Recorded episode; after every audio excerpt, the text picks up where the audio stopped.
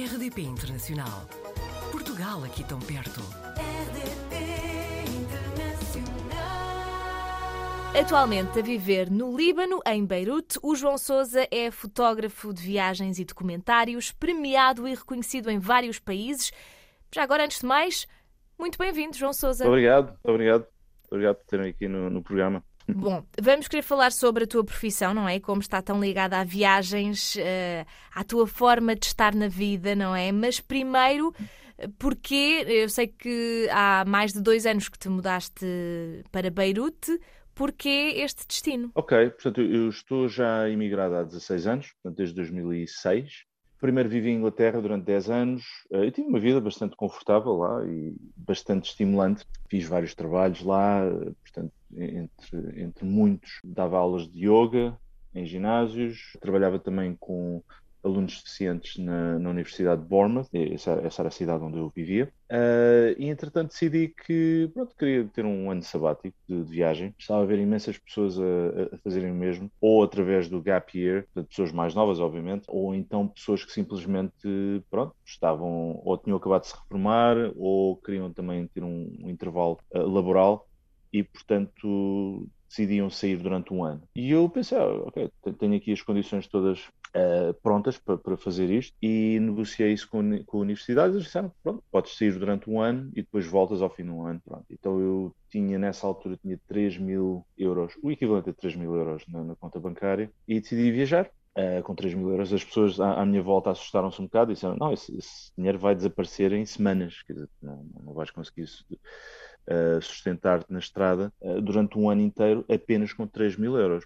Mas eu, nessa altura, tinha decidido fazer uma, uma espécie de low budget traveling, portanto, viajar em baixíssimo orçamento. Uhum. E isso implicaria, portanto, levar uma tenda e uma mochila às costas, saco de cama, fazer couchsurfing, Uhum. voluntariado, uh, em vez de ficar em hotéis e, e, e, ah, e também andar à boleia, em vez de estar a gastar dinheiro em, em, em transportes públicos. Que é uma, é uma experiência que é, é, é dura, não é? Há, há, certos países onde é complicadíssimo fazer boleia, Uhum. uh, mas é muito mais estimulante para mim fazer boleia do que ir em transportes públicos, porque uma pessoa depois pode conhecer pessoas interessantíssimas. Normalmente as pessoas que dão boleia são pessoas que também já viajaram, já passaram por isso, uh, ou queriam fazer isso, mas há, estabelece assim uma, uma, conexão humana bastante grande. E a verdade é que, mesmo que sejam só 15 minutos de boleia, a experiência é tão intensa porque há um, há um, grau de confiança que se estabelece entre a pessoa que dá a boleia e a pessoa que está a pedir boleia. Uh, estão ali tão perto uma da outra, não é? Num espaço fechado,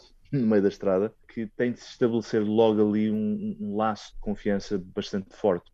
Uh, e a verdade é que as pessoas contavam a, história de, das vidas delas em 15 minutos, uh, ou uma hora, ou duas horas, fosse o que fosse. E muitas delas ainda falo com elas, quer dizer, já se passaram sete anos, uh, essa viagem ocorreu em 2015, e eu ainda falo com elas na, no WhatsApp, ou por telefone, ou por e-mail. É, é, extraordinário. Eu só passei 15 minutos com essas pessoas e de repente estamos a seguir-nos um, uns aos outros na, no Instagram ou no social media e ainda falamos, temos interesse uns nos outros. É, portanto, é, é uma, foi uma experiência muito interessante. Uhum. Eu não fui a muitos sítios nesse ano, quer dizer, fui até Marrocos, fui até Mauritânia, Espanha, Eslovénia, Croácia. Voltei também para a Inglaterra, não para regressar ao trabalho, mas apenas para informar os meus patrões que não, não ia voltar.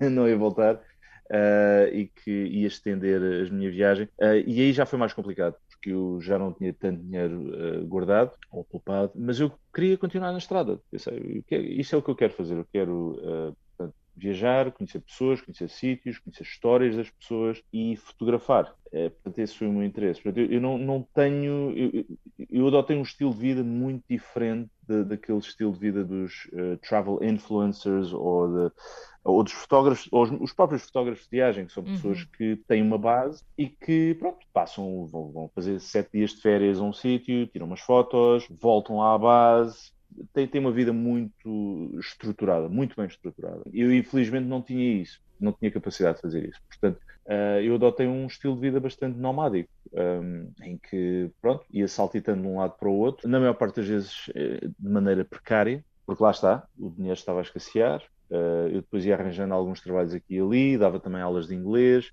dava aulas de inglês remotamente, por computador. Portanto, isso, isso depois começou a dar mais, mais dinheiro. E depois comecei a vender também uh, fotografias, comecei a ser publicado. Uh, vim também ao Líbano em 2016, assim quase por acidente. Uh, tinha dois meses para, para viajar para um sítio uh, entre outubro e dezembro e pensei, ok, vou até ao Líbano, que lá estive, e foi nessa altura então que eu de, descobri o, aquilo que o Líbano tinha que eu não conhecia. Portanto, é um, é um, é país que tem uma reputação sinistra uhum. uh, no Ocidente, nomeadamente Beirute, é um, é um sítio com, com, uma história bastante violenta, bastante conturbada. E então eu apareci assim no Líbano durante dois meses, quer dizer, fui recebido espetacularmente. As pessoas no, no Médio Oriente e no Norte de África também são, são pessoas extraordinariamente hospitaleiras.